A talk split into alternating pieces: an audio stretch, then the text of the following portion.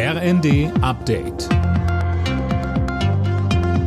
Stündlich neu. Auf den Punkt informiert. Ich bin André Glatzel. Guten Abend. Die Bundesregierung will mit mehreren Maßnahmen beim Klimaschutz nachbessern. Dafür haben die Ministerien für Wirtschaft und Bau heute ein eigenes Sofortprogramm vorgestellt.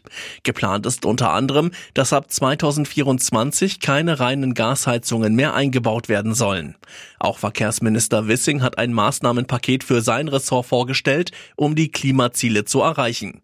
Er sagte, wir wollen es erreichen, indem wir den Ausbau der Ladeinfrastruktur für Pkw und Nutzfahrzeuge konsequent vorantreiben. Zu dem Programm gehört auch eine Ausbau- und Qualitätsoffensive im ÖPNV. Sie wissen, das liegt mir besonders am Herzen.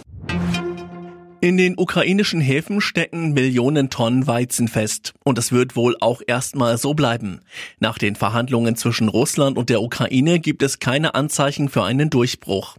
Von türkischer Seite hieß es nur, die Gespräche in Istanbul seien zu Ende gegangen.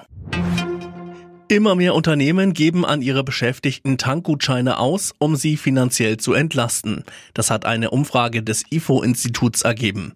Mehr von Lukas Auer. Ein Drittel der Betriebe geben demnach inzwischen Tankgutscheine an ihre Mitarbeiter aus. Beliebt sind auch Zuschüsse für die Öffis oder eine Einmalzahlung sowie mehr Homeoffice.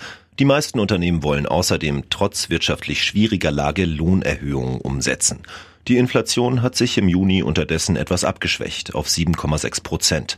Vor allem Lebensmittel sind aber erneut deutlich teurer geworden. Wer Hartz IV bezieht und sich in der Gastrobranche etwas dazu verdient, darf erhaltene Trinkgelder zum Teil behalten. Das hat das Bundessozialgericht entschieden und die Grenze auf 10 Prozent des aktuellen Regelsatzes festgelegt. Was darüber liegt, muss auf den Hartz IV-Satz angerechnet werden. Alle Nachrichten auf rnd.de